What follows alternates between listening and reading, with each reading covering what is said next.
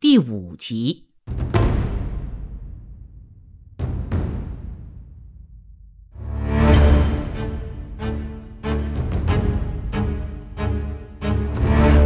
回头看看两次鸦片战争。第一次鸦片战争，英国军舰二十八艘，军队一点五万人。第二次鸦片战争，英法联军约二点五万人长驱直入北京，杀人放火，将圆明园付之一炬。以如此小的兵力侵占一个大国的首都，这在世界战争史上都算奇迹。可见政府的软弱，军力的衰弱到了什么程度？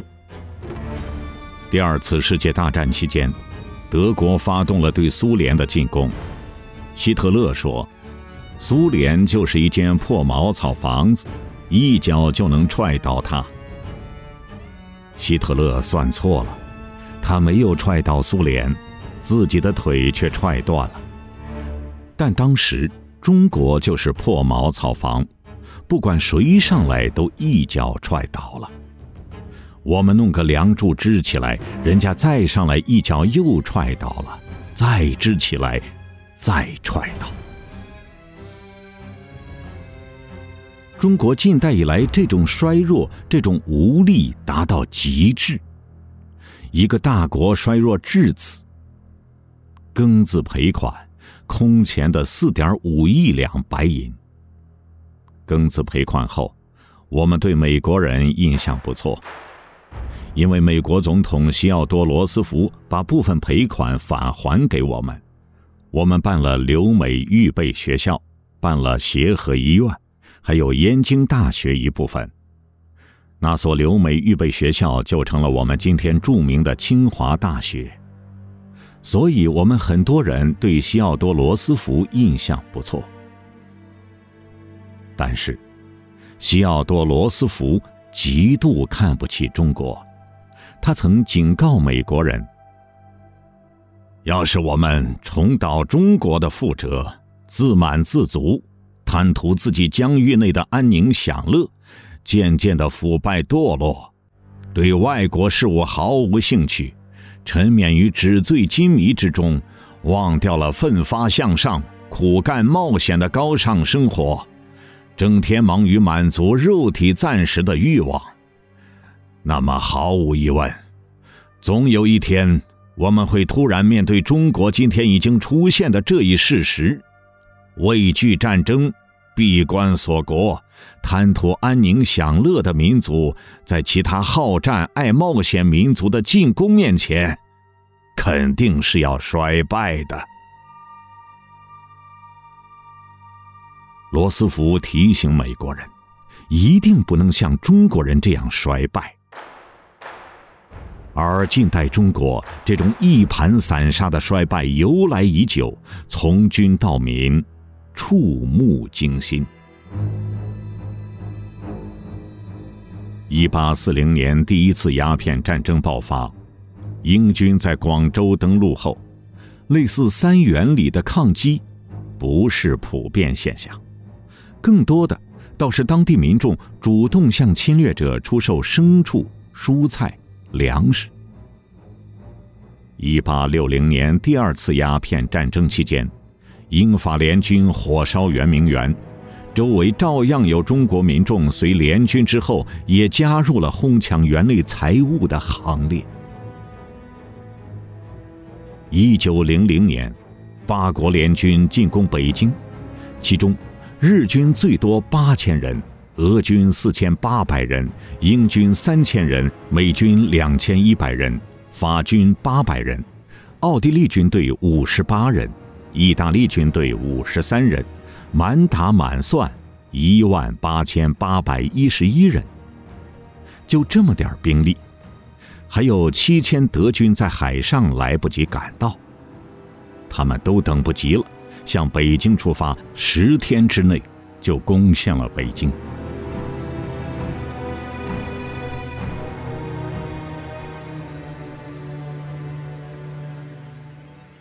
京畿一带是我们的重镇，天时地利人和，我们全都占尽。此处清军十五六万，义和团团民五六十万。从兵力对比来看，平均四十个人在家门口堵侵略军一个人。我们堵住了没有？没有。十天之内，八国联军攻陷北京。后来，八国联军增兵到七八万，打通州、打保定、打张家口。触角伸得很远，但那都是占领北京之后重新调集来的军队。当初攻下北京的，就是这一点八万余人。十天之内攻陷北京，为什么能做到呢？当年八国联军留下来的一些图片，图片上的场景让人哭笑不得。人数众多的雇佣民众跟在八国联军后面，推小车帮着运物资、送给养。图片上的洋人就两个，其他都是帮着推小车的中国百姓。一点八万余人的八国联军队伍需要的后勤辎重，大多是当时中国的民众帮着运送的。八国联军攻到北京时，北京城高池深，难以攻入。这时，北京的居民又向八国联军通风报信，告知广渠门的下水口没有封堵设防。于是，联军从广渠门下水道鱼贯而入。图片资料上看得清清楚楚。外国军队排着散兵队形，一个一个顺着土坡往上攀爬时，两侧有一群又一群留辫子的中国民众揣着手站着，事不关己，麻木的观看，看洋人怎么跟皇帝打仗。八国联军包围故宫，包围皇宫，民众帮着填平壕沟，帮着架梯扶梯。还有不少民众坐在城头墙头上，帮着联军瞭望。八国联军在北京杀人，指定中国人捆中国人，中国人砍中国人脑袋。在老百姓看来，洋人在跟皇帝打仗，与我何干？打败了是皇帝打败了，赔皇帝的钱，割皇帝的地，与我何干？结果形成只有王朝安全没有大众安全，只有家族安全没有民族安全的状况。国家安全一开始就从民众心理养成和大众精神状态上处于千疮百孔的脆弱状态。正如二十世纪初孙中山所述：“四万万中国人，一盘散沙而已。”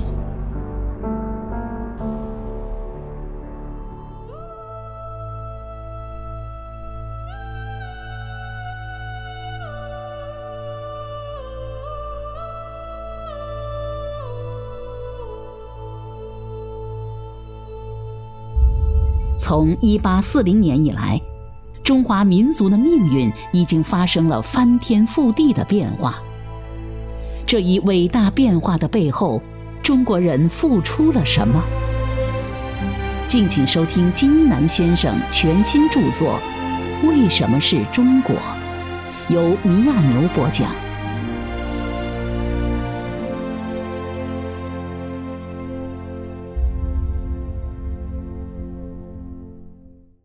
对中国社会病灶认识最深刻的，是当时任京师大学堂一局总办的严复。他与日本的伊藤博文几乎同时留学英国。当年他放弃科举，先入福州船政学堂，后入英国格林尼治皇家海军学院学习海军。后人常将伊藤博文与严复做对比，认为伊藤博文回国后。位尊首相，辅助明治天皇搞维新，能使日本面貌大变而受人尊崇。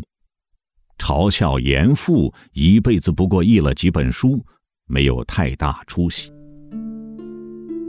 伊藤使日本变法而富强，也使日本扩张而侵略。严复从英国回来后，除了译书，基本无用武之地。但在译著孟德斯鸠法义卷五暗语中，严复动若观火一般指出：中国自秦以来，无所谓天下也，无所谓国也，皆家而已。一姓之兴，则一兆为之臣妾；其兴也，此一家之兴也；其亡也，此一家之亡也。天子之一身兼宪法、国家亡者三大物，其家亡，则一切与之俱亡。故其所利害者，亦利害于一家而已，未尝为天下计也。这段话极其深刻，点出了中国至弱之源。两千多年封建制度统治，普天之下莫非王土，率土之滨莫非王臣的观念，在中国根深蒂固。当西方各国从十七世纪中叶纷纷开始构建现代民族国家之时，中华民族大大落后了。以血缘和姓氏为核心的封建王朝，其兴是一家的兴，其亡是一家的亡。刘姓的汉朝，最后变成什么了？无非变成了李姓的唐朝、赵姓的宋朝、朱姓的明朝、爱新觉罗姓的清朝。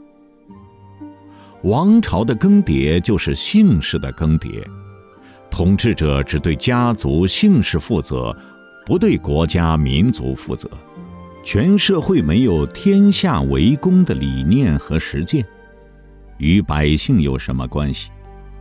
如此，怎么可能要求？民众与你万众一心。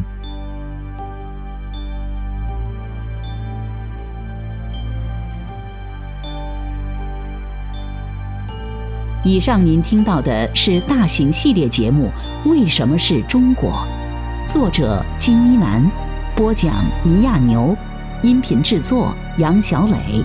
欢迎下期继续收听。